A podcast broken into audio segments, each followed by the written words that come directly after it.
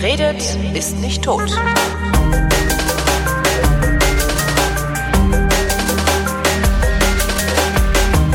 Willkommen zum Geschichtsunterricht einer Co-Produktion von Vrindt und Deutschlandfunk Nova und aus Köln zugeschaltet. Äh, Moment, ich schau mal gerade. Das äh, tritt nach meiner Kenntnis ist das sofort unverzüglich Matthias von Hellfeld. Guten Tag, Matthias. Ja, hallo Günther. Thema heute der Mauerfall. Nicht zu glauben, oder? Ja, ist nicht zu glauben. Das ist 30 Jahre her und irgendwie kann ich mich dran erinnern. Du wahrscheinlich noch besser, weil du warst damals schon im Ernst des groß. Lebens unterwegs. Ich, ich war, war damals schon groß. Ja, ich war noch Schüler damals. Ich war auch schon groß. Ich bin ja oft genug sitzen geblieben. Ja, also ich kann mich da natürlich noch dran erinnern ähm, und ich kann mich überhaupt an das Jahr 1989 ganz gut erinnern, weil da ist ja auch äh, viel los gewesen in China. Wir haben dieses Massaker auf dem Platz des himmlischen Friedens gehabt. Genau, Wir das haben, war ja auch in dem Jahr. Ähm, die Montagsdemos gehabt in Leipzig und anderswo und wir haben ähm, viel über die damalige DDR berichtet. Ich war zu der Zeit im Westdeutschen Rundfunk Redakteur im Radio bei dem Morgenmagazin. Ah. Also das war eine Sendung, die ähm, heute gibt es das ja auch im Fernsehen, das gab es damals nur im Radio. Und ähm, die war äh, ja also eine politische Informationssendung zum Frühstück sozusagen. Ich wollte gerade sagen, das hat mit dem Morgenmagazin, was im Fernsehen kommt, aber wirklich nein, nein, überhaupt gar heute, nichts zu tun. Was nein, nein, nein. Also heute, ist, ja. heute ist das ein bisschen äh, alles ein bisschen, äh, ja, ich, ich sag jetzt mal nichts, aber heute okay. ein bisschen anders geworden. Ja. So. Und ähm, insofern hatten wir sehr viele ähm, Schalten schon gemacht. Äh, wir haben äh, immer ganz vorsichtig agiert, weil die, wir hatten so ein paar Leute in der DDR, die mit uns gesprochen haben. Mhm. Und wir mussten immer gucken, also wir hatten Angst, dass die Stasi äh, die Gespräche mithört und dann zurückverfolgen könnte, möglicherweise zur Telefonnummer, die dann mit uns spricht. Ja.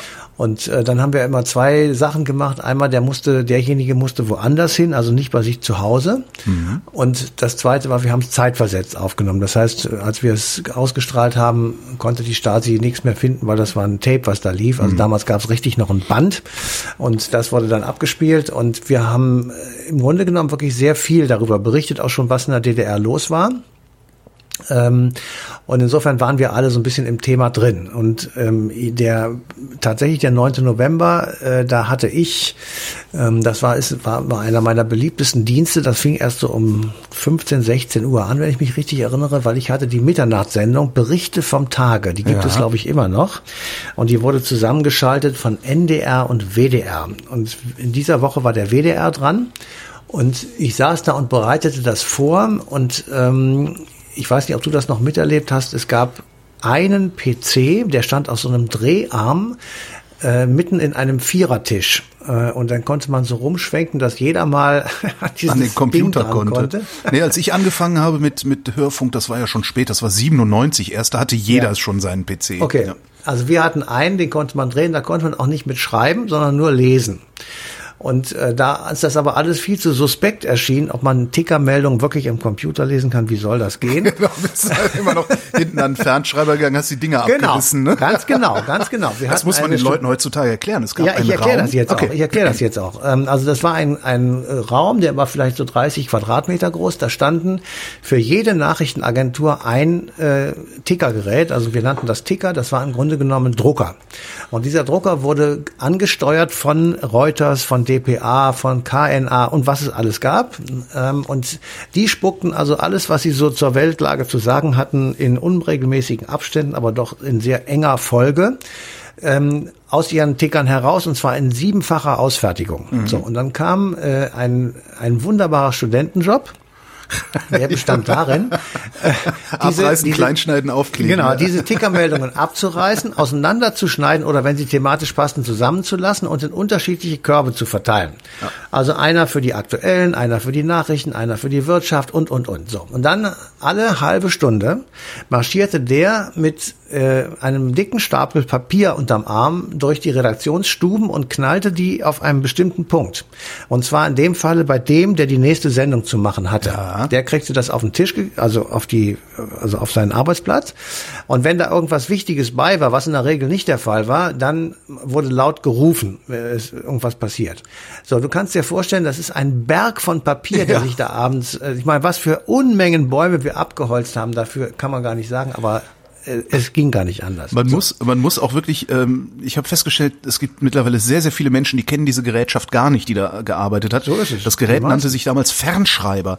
Das ja, ist im genau. Grunde eine elektrische Schreibmaschine auf der man nicht selber schreibt, sondern die, also man könnte das, aber macht man nicht, sondern die von außen praktisch bedient wird. Ferngesteuert, und das, genau. Und das Ding macht ein unfassbares Geräusch. Das macht rat, rat, rat, rat, rat, rat, rat, rat, rat, rat, rat, rat.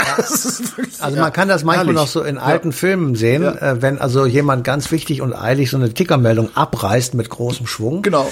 ähm, und dann waren manchmal die Farbbänder alle, dann konnte man das nicht richtig lesen und das einzulegen war eine unglaubliche Sauerei. Also es war ziemlich äh, idiotisch. Aber es hat funktioniert und anders ging es ja sowieso nicht. So, und ich jetzt komme ich wieder auf den 9. November.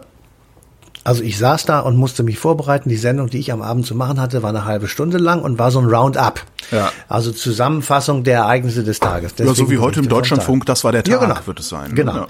Und ähm, äh, also ich saß da und bereitete das vor und dann äh, flog auf einmal die Tür auf und äh, es kam also der berühmte Student herein mit einem Packen Tickermeldung und der sagte so nebenbei, ähm, das oben, das ist wichtig. Hat, er hatte das gelesen. Ich, ich las das auch und dann, dann las ich eben die Nachricht sozusagen, dass ähm, äh, es gemunkelt würde, dass die DDR die Mauer öffnen würde. Und mhm. dann habe ich natürlich sofort Mordsbohai gemacht und rumgeschrien, Leute, Leute, Leute. Es kam alles zusammen und wir kriegten tatsächlich dann, ähm, wir hatten auch schon einen Fernsehapparat in der, ähm, in der Redaktionsstube. Ähm, und dann haben wir die Heute-Sendung geguckt oder Tagesschau, das weiß ich nicht mehr ganz genau. Ich glaube, es war die Heute-Sendung, äh, in der das zuerst lief oder Tagesschau. Also wer das jetzt hört und es besser weiß, möge es bitte sagen. Mhm. Und wir saßen dann davor ganz gebannt und dachten, das gibt's doch nicht. Jetzt erzählt der Typ, dass die Mauer auf ist. Und dann wurde natürlich sofort mit Korrespondenten gesprochen und ähm, der Sender wurde aufgemacht. Wir haben das natürlich ähm, ver verbreitet, sehr vorsichtig erst, weil wir nicht so genau wussten, ob die jetzt die Mauer wirklich aufmachen, sondern wir waren ja ich meine, man muss sich das so vorstellen, das wäre etwa so, als wenn die Chinesen äh, beschließen würden, wir hören jetzt auf, unsere Leute zu überwachen, wir machen eine lupenreine Demokratie, so wie sich das die französischen Aufklärer gedacht haben. Da würdest du auch erstmal sagen, was für eine Scheiße ist das jetzt? Ja. Also wartest du mal ab und guckst, was wirklich passiert. Und das haben wir eine ganze Weile tatsächlich gemacht. Wir haben natürlich berichtet, dass also der Schabowski das erzählt hat und dass also ähm, aber die, die Lage an der Mauer, die war ja noch ruhig. Wir haben natürlich unsere Corris los, gleich losgeschickt und äh, rumgefragt, ob irgendjemand was weiß, aber das war alles äh, ja am Anfang noch ganz still. Mhm. Und ähm, dann äh, hat das, äh, der Sender entschieden, okay, wir haben jetzt darüber berichtet, wir machen jetzt normales Programm weiter und wenn irgendwas anderes passiert, äh, etwas Wichtiges, dann gehen wir wieder natürlich drauf. Ja. So. Es wurde dann eine Bereitschaft eingesetzt und wir saßen da alle gespannt, äh, was da nun passieren würde. Es kam dann dazu, dass Hajo Friedrichs in den Tagesthemen äh, diesen berühmten Satz sagte, man sollte vorsichtig sein mit der Verwendung, dass ein Ereignis von historischem Ausmaß ist, aber dieses ist ein solches. Mhm. Und äh, dann wurde also Robin Lautenbach zugeschaltet, der leider an der falschen Stelle stand. der hatte das, das Problem, ja, was, was willst du der machen? Geschichte, ja genau. Ja, was willst du machen? Der stand halt am falschen Übergang da war überhaupt nicht so. Da war es dunkel wie im Bärenarsch und niemand wollte rüber. Auf der anderen Seite, ein paar hundert Meter weiter, da tobte der Bär. Okay, ähm, so. Und dann ähm, äh, hatte ich also die große Ehre sozusagen, äh, also es war dann klar, die Grenze geht auf und mhm. dann konnte man das ja auch irgendwann sehen und ähm, ich hatte jetzt, ich hatte ja die Berichte vom Tage, das war so kurz vor Mitternacht, halb zwölf und dann wurde gesagt, du bleibst gleich da, wir senden weiter. Okay, sage ich und ähm, ich war damals Anfänger sozusagen. Also ich hatte äh, noch nicht so sehr lange äh, Rotlichterfahrung. Ich war ganz, äh, ich war zwar schon ein bisschen beim WDR, ich habe auch schon Stücke gemacht und so, aber ich war noch nicht so richtig der erfahrene äh, Hund vor Mikrofon. Ja, vor allen Dingen in so einem, das das ist ja wirklich, also in so einer Ausnahmesituation, wo du, wo du ja im Grunde minütlich irgendwelche Änderungen der Lage hast und, und, und das, ja. Ja, aber das war noch nicht so schnell wie bei uns heute. Man stimmt, muss sich das, das wirklich ja, langsam stimmt, vorstellen. Da kam dann einer ins Studio und legte dir einen Zettel hin. Ja. Währenddessen lief die Musik. Dann konntest du das durchlesen und sagen, meine Damen und Herren, mhm. ich habe soeben erfahren das. Und mhm. so ging das. Es war nicht so wie heute, ratzt die Musik weg und ich habe hier vor mir im Bildschirm und das gibt's alles nicht. Ähm, und zumal ich, es war noch ein, ein zweites Erschweren Fairness, wenn jetzt jemand den Namen kennt oder ähm, weiß, wo derjenige ist, äh, möge er ihn schön von mir grüßen. Ähm, ich kriegte einen Musikkollegen zur Seite gestellt, der nun wiederum war sehr erfahren, nämlich Adolf Buddha Krämer. Ähm, das war ein Typ, der äh, im, in der ARD zu der Zeit also die Schlagerrallye, glaube ich, erfunden hat und mhm. ähm, ein, eine ganz bekannte Nase war, der äh, wunderbar moderieren konnte und der mich im Prinzip durch die jetzt kommende Nacht so ein bisschen durchgeschaukelt hat, weil wir hatten jetzt nämlich die ehrenvolle Aufgabe, immer mal wieder von der Musik weg irgendwelche Meldungen zu bringen, wie es denn jetzt in der DDR aussieht. Und ja. ich las dann vor, dass die auf einmal anfangen, Cola zu trinken, dass die Cola-Büchsen am Grenzübergang rumliegen liegen und äh, so alles, was man so an bunten Meldungen findet. Mhm. Und dann zwischendurch gab es natürlich immer Nachrichten, aber es ist ja in der Nacht nichts passiert, außer dass die Leute alle sich allmählich besoffen haben, ja. ähm, auf der Mauer rumgetobt sind oder das war glaube ich erst am nächsten Tag, aber jedenfalls es, es, es passierte nicht wirklich etwas, sondern einfach nur die DDR-Bürger waren in Berlin West und wenn ich ganz ehrlich bin, dann kann ich dir wirklich sagen, ich habe das überhaupt nicht verstanden. Ja, ich habe das nicht verstanden. Ich wusste nicht, was das jetzt, also ich konnte das nicht einordnen. Ich mhm. wusste nicht, ob ich mich freuen sollte oder nicht. Ich hatte keine Ahnung, ob äh, was jetzt passieren würde. Also die Idee sozusagen, dass das wieder ein Deutschland werden würde, die gab es für mich zu dem Zeitpunkt überhaupt nicht. Überhaupt nicht. Auch in den nächsten Tagen nicht. Also wir haben dann am nächsten Morgen kam natürlich alles wieder in die Bude rein und dann saßen wir da und da wurde noch geraucht in den Redaktionsstuben. also eine, eine wilde Situation. Und dann wurde also ein Reporter äh, losgeschickt von Köln aus nach Berlin. Der sollte dann also an den ähm, Übergangsstellen stehen und von dort aus berichten. Und ähm, dann kam der, der war noch nicht ganz da, da riss er schon das Mikro auf und erzählte von stinkenden Travis, die also in endloser Schlange sich gen Westen bewegen. Und äh, im Grunde genommen war das für uns natürlich total aufregend. Und also auch positiv. Es war nicht, wir hatten nicht Angst, dass die jetzt alle kommen oder sowas, das überhaupt nicht. Aber es war auch total äh, nervös irgendwie, weil wir, wir wirklich keinerlei ähm, Einstellung richtig gehend dazu hatten. Wir, wir wussten nicht, also ich jedenfalls nicht, und das waren die meisten, wir waren alle so ein Alter, so um die 30. Mhm. Ähm, und wir wussten alle nicht, was soll das jetzt? Also so, und ich glaube, da waren wir nicht die einzigen in Westdeutschland, die sagten, wir haben keine Ahnung. Es ist schön, das, dass es passiert, genau. aber mehr auch nicht. Ich kann mich auch nicht wirklich dran erinnern, was ich damals gedacht habe und oder gefühlt habe. Ich war halt Schüler, ich war in der Oberstufe auf dem Gymnasium. Ähm, war, warte mal, das war 9. November, da war ich gerade 20. Und mit 20 auf dem Gymnasium, da interessierst du dich für drei Sachen. Autos, Mädchen und Zigaretten. So, das ist so, da, da interessiert sich halt nicht für die DDR. Und wir waren trotzdem in dem Jahr, und zwar über die Osterferien, also so April rum, war ich mit meinem damaligen Schulfreund Ralf äh, zwei Wochen in West-Berlin. Und haben uns hier so rumgetrieben und haben geguckt und gemacht und getan und sind dann halt auch mal rüber nach Ostberlin und äh, fanden das auch irgendwie alles sehr bizarr und haben uns da so eine Militär, so ein Wachwechsel angeguckt und so. Und davon war ja auch überhaupt nichts zu spüren. Und ich ich erinnere mich nicht daran, wo ich beim Mauerfall war, was ich gemacht habe. Ich vermute mal, das war ein Donnerstag, äh, dass ich einfach im Bett gelegen und gepennt habe oder Fernsehen geguckt auf irgendeinem Sender, wo was Interessantes läuft für 20-Jährige. Also, also ich habe das. Und es gab ja nicht so viele Sender. Also na, es gab schon. Also wir hatten da schon. Ich glaube, Astra gab's schon. Also diesen, diesen dieses Satellitennetzwerk. Ja, ja. Ich meine, das hätte schon gegeben. Da gab's ja. Spiegel TV gab es auch schon, die haben ja auch ewig gedreht äh, in dieser Nacht. Das aber, das aber es ist tatsächlich so, ich, ich, ich habe überhaupt keine Gedanken gehabt. Ich habe, also wahrscheinlich werde ich gedacht haben, so, ach krass, ja, ist ja cool. Verschwindet das Scheißding jetzt endlich mal oder so. Aber was das für Konsequenzen haben könnte, keine Ahnung. Das war auch in der Schule kein Thema. Und wenn man mal ehrlich ist, ich meine, es, ich bin im, im westlichen Westen der Bundesrepublik alt groß geworden ähm, 80 Kilometer weiter war die holländische Grenze. Wenn wir mal ehrlich sind, dann hat uns die DDR doch da einen feuchten Kehricht interessiert. Also mich hat die überhaupt nicht interessiert. Ja, ich war ähm, immer auf Westen gebogen. Ich ja, war immer ja. in Frankreich, in Italien, in Österreich, in Amerika. Ich war nie in irgendein, ich war, ich bin so mit, mit diesen äh, Hansa-Tours, ich weiß nicht, ob du die noch nee. erinnerst, das waren so von der DKP finanzierte Touren, konnte man für einen Appel und ein nach Prag. Das habe ich gemacht. Aber ähm, ich habe, äh, ich bin auch zweimal Staatsgast von Erich Honecker gewesen über meine Dissertation und Bücher, die wir so geschrieben haben, da gab es halt welche in der DDR, die das auch als Thema hatten und die haben uns dann eingeladen, wir haben die eingeladen, also das habe ich gemacht. Aber ja, immerhin, äh, also ich hatte überhaupt keinen Bezug, also keine Verwandtschaft ja, und nix.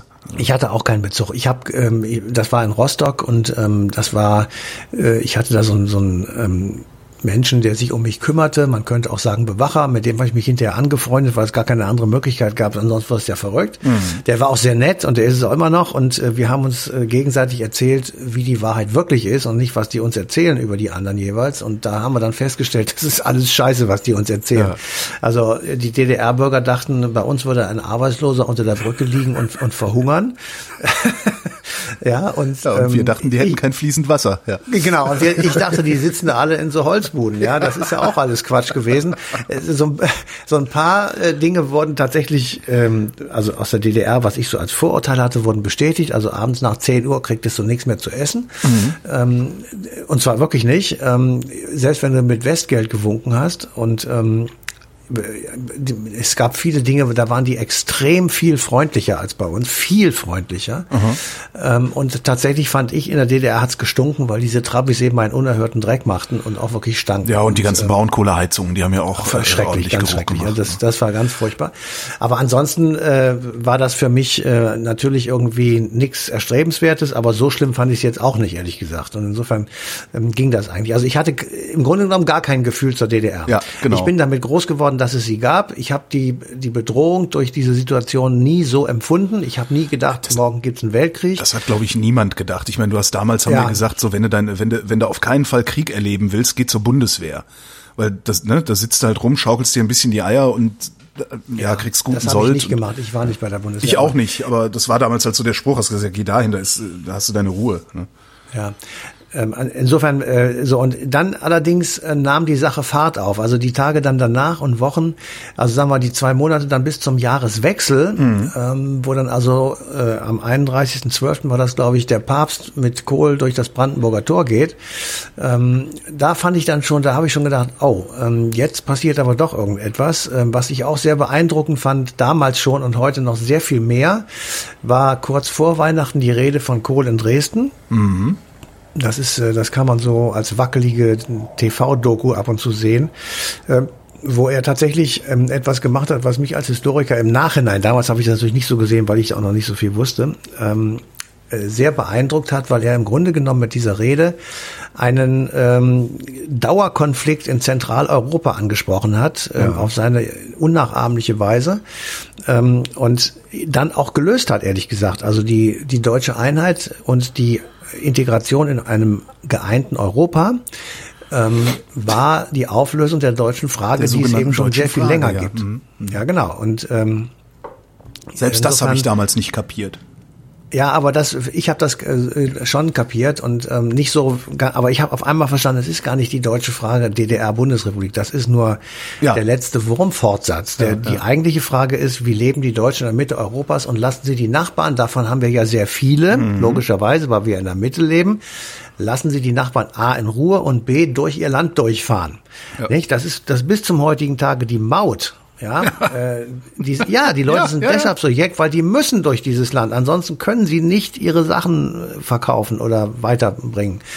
Ähm, insofern, äh, das, also der Aufstand dagegen, das ist historisch bedingt, äh, hat man früher auch schon gemacht mit anderen Methoden und anderen Umständen. Aber trotzdem, dass er das verbunden hat, das fand ich wirklich ähm, im Nachhinein auch noch eigentlich sogar die beste Rede seiner langen Kanzlerschaft. Ich habe natürlich nicht alle gehört, aber manche schon. Und ähm, diese Rede war wirklich die bedeutendste. Und äh, die Zeiten davor, also die, die vier, fünf Wochen ähm, zwischen Öffnung der Grenze und diesem Auftritt, das war, glaube ich, am 19. Dezember da gab es ja die Rede im Deutschen Bundestag mit dem Zehn-Punkte-Plan. Mhm.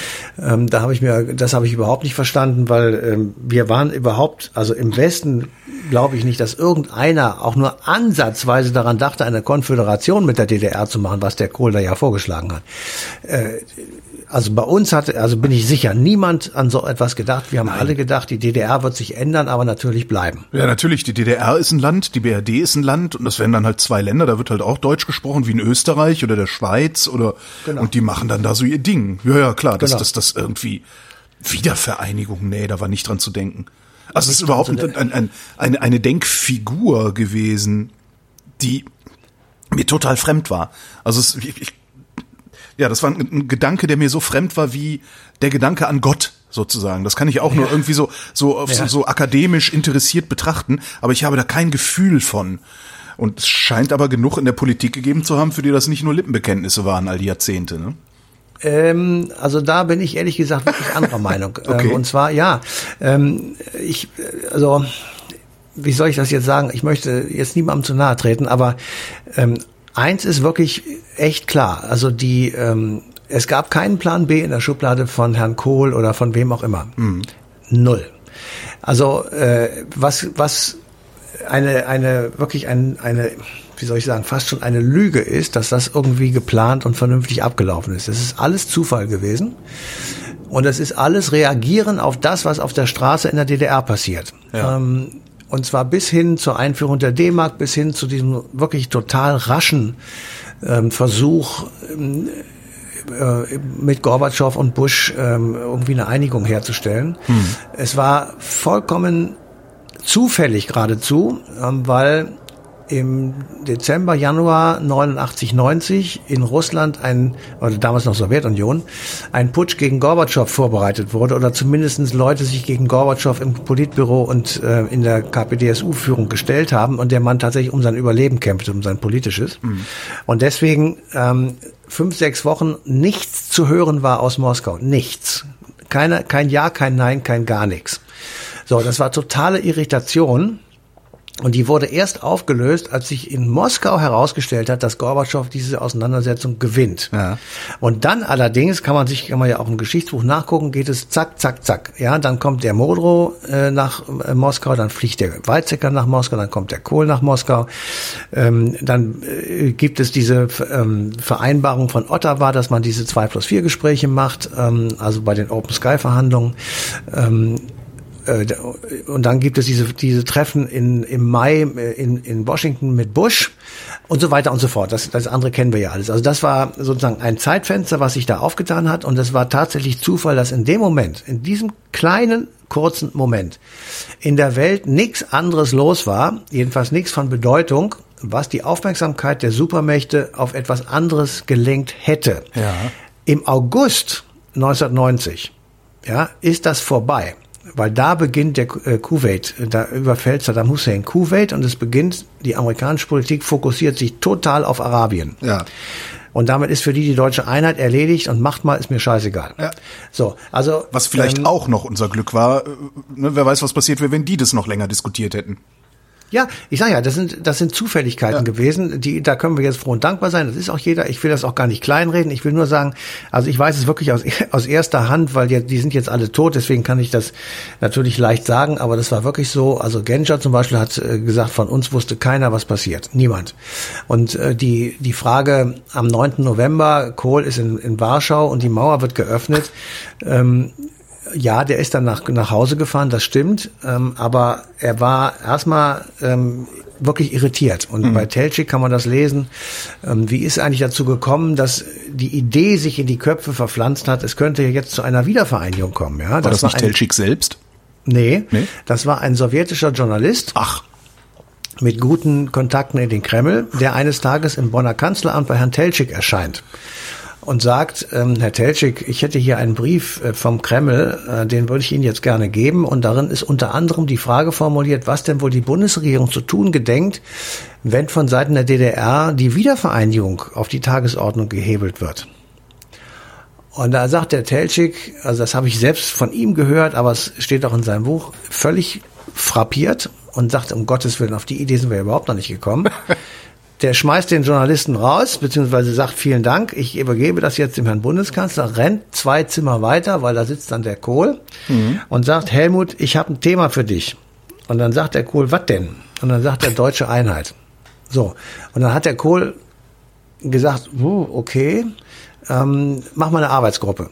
Und diese Arbeitsgruppe besteht äh, ein paar Tage lang, weil dann ist ein Termin gemacht worden zur nächsten großen Lage, die ist immer morgens um, weiß ich nicht, um neun gewesen oder so. Hältst du Vortrag. So, und dann kommt er nach ein paar Tagen dahin, der Telschik, und legt dem Kohl einen Zwölf-Punkte-Plan vor. Und daraus werden dann zehn Punkte, die Hannelore auf der Adler Reiseschreibmaschine in Oggersheim mit zehn Fingern tippt. Ähm, so, und äh, der, der Hintergrund, warum der Telschik da so draufgesprungen ist, ist nicht etwa gewesen, dass er auf einmal so tolle nationale Gefühle hatte. Die hatte er im Übrigen immer schon. Das war, dem unterstelle ich das sofort. Ja. Der, das Problem war, Helmut Kohl lag in den Umfragen Der war, ja, abgeschlagen hinter Oscar Lafontaine. Ja, und zwar der- weit, ja, ja, ja, ja, ja. Weit. Das hat Kohl gerettet. Also diese ganze Nummer, Genau. der, der Mauerfall, die Einheit, das hat Kohl Und da hat der gerettet. gesagt, pass auf, Helmut, wenn wir das machen, ja, dann sind wir wieder vor dem, weil das macht der Lafontaine nicht mit. Ja. So, das war so die Idee. Und dann haben die gesagt, okay, wir machen das jetzt offensiv und übernehmen, machen das zu unserem Thema. Und Lafontaine ist dann äh, wirklich, weil er tatsächlich anders äh, argumentiert hat. Es gab das Attentat noch auf Lafontaine, das muss man auch immer bedenken als ähm, Ereignis, was natürlich den Mann, ähm, wie soll ich sagen, massiv Erschüttert. ja, erschüttert hat, kann man richtig so sagen.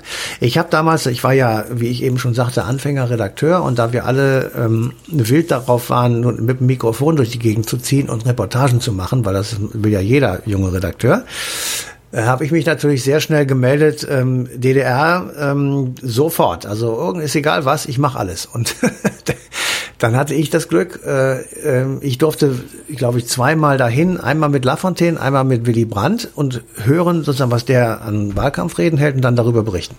So, und äh, die sind beide ausgepfiffen worden, wenn sie nicht, äh, also als sie sagten, wir machen die deutsche Einheit, aber eben langsam. Ja. Das dauert. Also Brandt hatte so drei, vier Jahre im Kopf. Äh, Lafontaine hatte auch so einen Zeitraum im Kopf, hat immer gesagt, das kostet eine, Das, genau, das ist, das ja. eine, eine 12 mit elf Nullen. Ähm, Das ist das, woran ich mich auch erinnere, dass Lafontaine immer gesagt hat, Leute, das ist, das wird zu teuer, das ist nicht, Genau. das kriegst du Und nicht so schnell. hat- ja. Ja, und er hat auch genau recht, das stimmt. Es hat eine 12 mit 11 Nullen gekostet und ähm, insofern, äh, ich, ich halte ja immer noch den für Und einen es kostet, ziemlich klugen äh, Politiker, der ist einfach nur schwierig im Umgang offenbar. Die Leute vertrauen dem nicht oder keine Ahnung. Ist ja auch Und es kostet heute immer noch ein Schweinegeld, weil das, was in Osten weniger verdient wird, weniger Rente bekommen wird und, und, und, das sind ja letztlich alles Kosten. Ja. Ja, weil das ist ja, wir sind ja jetzt ein Land. Das heißt, man muss das auch irgendwie mal anders in Rechnung stellen. Wäre die DDR die DDR geblieben und da wären die Einkommen niedriger gewesen, wie jetzt beispielsweise in Tschechien oder so, Ja. dann wäre das das Problem dieses Landes. Aber es ist jetzt das Problem der zweiten Bundesrepublik und kostet so gesehen dann immer noch Geld. Ja. Vor allen Dingen Ja, die Menschen, die da, die da weniger Einkommen haben und weniger Rente als die anderen. Ja, natürlich. Ähm, Also dass das äh, mindestens mal eine Generation dauert, nämlich die, äh, wahrscheinlich sogar die, es dauert die Generation, die damals gelebt haben. Äh, Weil die natürlich alle von diesem System beeindruckt sind und beeinflusst sind. Vielleicht sagen wir die unter 20-Jährigen, nee, das ist auch Quatsch, die waren in der FDJ, also die unter 5-, 6-Jährigen, die also meinetwegen Jahrgänge, sagen wir mal ab 1980. Ja. Für die ist das vielleicht ein, ein, nicht mehr so ein großes Thema. Aber alles, was älter ist, und das ist ja die absolute Mehrheit, ähm, die hat ja die DDR mitgekriegt. Manche, die jetzt aber, die sind jetzt mittlerweile gestorben wahrscheinlich, aber andere haben da vorher noch den Faschismus mitbekommen, sind also wirklich durchdekliniert worden durch Diktaturen. Ähm, und die werden jetzt hier in so ein Chaos letzten Endes gestört. Also für sie Chaos, für uns natürlich nicht, aber für sie Chaos. Und da muss man sehr viele Dinge berücksichtigen. Also insofern, ich bin auch der Meinung, äh, es war, also, dass man diese deutsche Einheit gemacht hat, ist unstreitig richtig und sinnvoll und äh, berechtigt.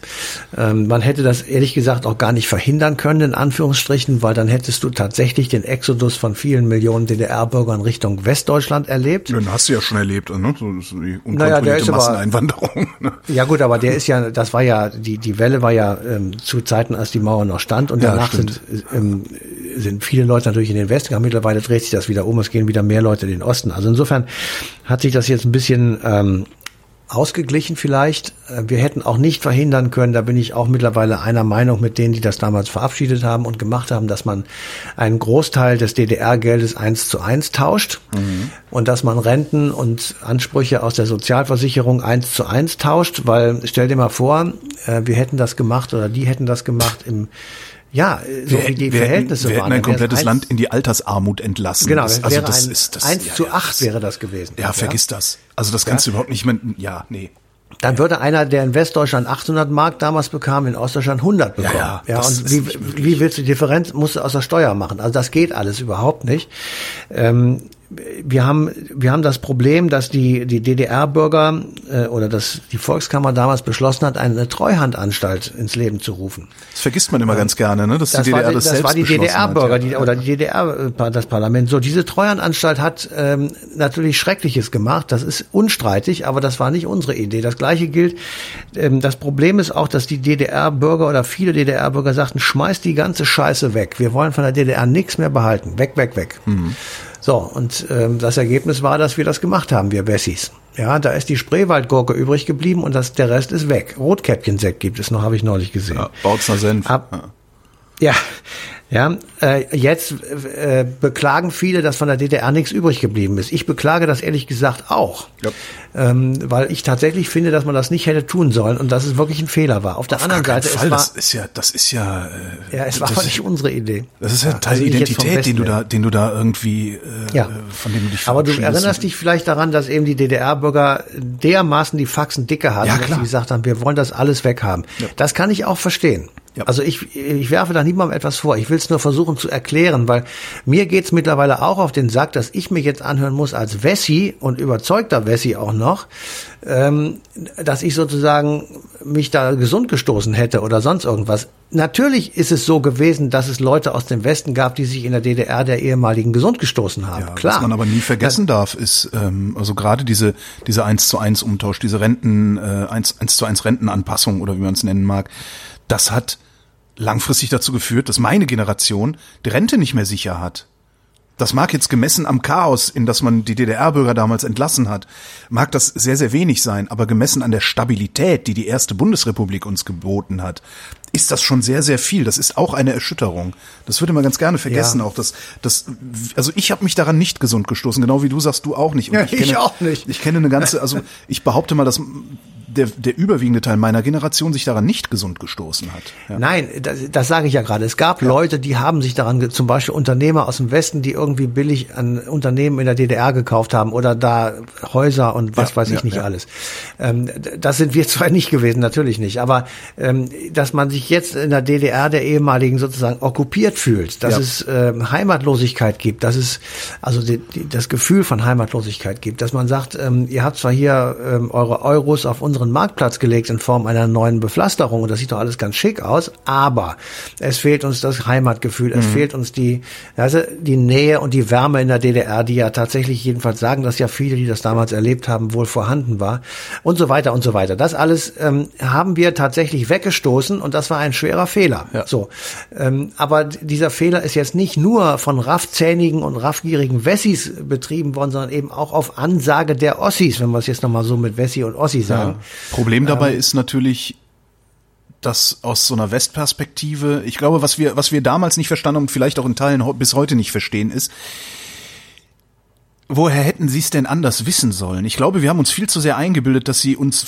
uns im Westen so ähnlich sind, dass sie es von alleine raffen. Auch das. Und eventuell das. hätte damals eine ganz andere Kampagne zur politischen Bildung oder was auch immer das Gröbste ja. verhindern können. Also das kann ich mir sehr gut vorstellen. Ja, also äh, wir haben erst später festgestellt, wie fremd wir uns eigentlich ja, sind. genau, genau. Das stimmt. Und am, am 9. November, um den es ja heute eigentlich geht, äh, da haben wir natürlich alle uns in den Arm gelegen und haben gesagt, Wahnsinn, das war ja das Wort dieser Nächte. Ja.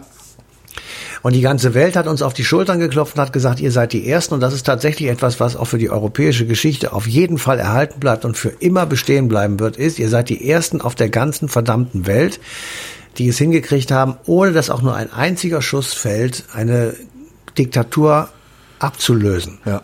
Ja, das ist tatsächlich etwas, ähm, da hatte ich immer gedacht, also etwas später dann, als ich so auch ähm, mich damit äh, wissenschaftlich oder, oder journalistisch mehr beschäftigt habe, das ist natürlich eine Leistung, die man den DDR-Bürgern tatsächlich extrem hoch anrechnen muss. Das ist wirklich sensationell. Ja.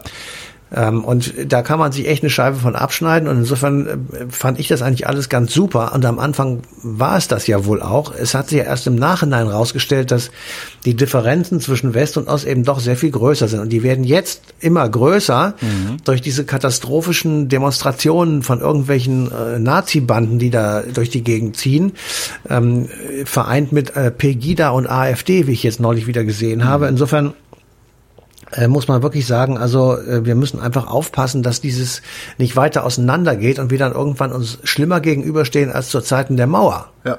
Ja, da haben wir uns ja gegenseitig geholfen. Nur da, wir, da wüsste ich gerne, wie wir das hinkriegen. Also ich glaube ja, dass einer der, der größten, einer der größten Fehler ähm, mit der Wiedervereinigung, also weil wir es ja eben auch mit Geld hatten, Umtausch, Renten und so. Ich glaube, einer der größten Fehler, der damals gemacht wurde, war die Devise Rückgabe vor Enteignung. Also das äh, äh, Rückgabe vor Entschädigung. Also dass auf einmal Leute ihre Häuser an irgendwelche enteigneten Altbesitzer von vor 50 Jahren oder sowas zurückgeben mussten. Ich glaube, dass nach wie vor, dass das einer der größten Fehler war, weil das dazu geführt hat, dass auch heute 30 Jahre danach die DDR ja. oder die Ex-DDR kaum Kapital hat. Und das ja, und wir erben wie die Irren. Genau, stimmt. und wir erben wie die Irren. Ja. Ja. Ich glaube, dass das ein, einer der, der wesentlichen Fehler war. Und das, das ist eine extrem schwere Entscheidung, mein Lieber. Ja. Und zwar für den, der nicht daran beteiligt ist, wie wir zwei, natürlich viel leichter. Aber ich kenne Leute, die daran beteiligt waren, die dort äh, früher enteignet wurden. Und zwar für null. Ja. Die, die sind einfach rausgeflogen und die nach damaligen Wertvorstellungen äh, geradezu lächerlich, ich sag mal, einen Wert hatten von irgendwie 150.000 D-Mark. Ja.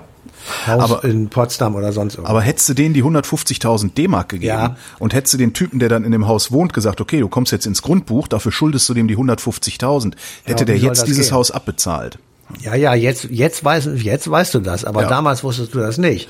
Und die 150.000 hätte irgendjemand auf den Tisch des Hauses legen müssen. Das wäre dann zur Not die Bundesregierung gewesen, KfW weil woher soll das Geld sonst kommen? Ja, Kreditanstalt für Wiederaufbau, dafür ist sie da. Oder Kreditanstalt für, ja, ja, ich, hinterher sagt man das, ja, ja, ich klar. verstehe, ja, ich verstehe das.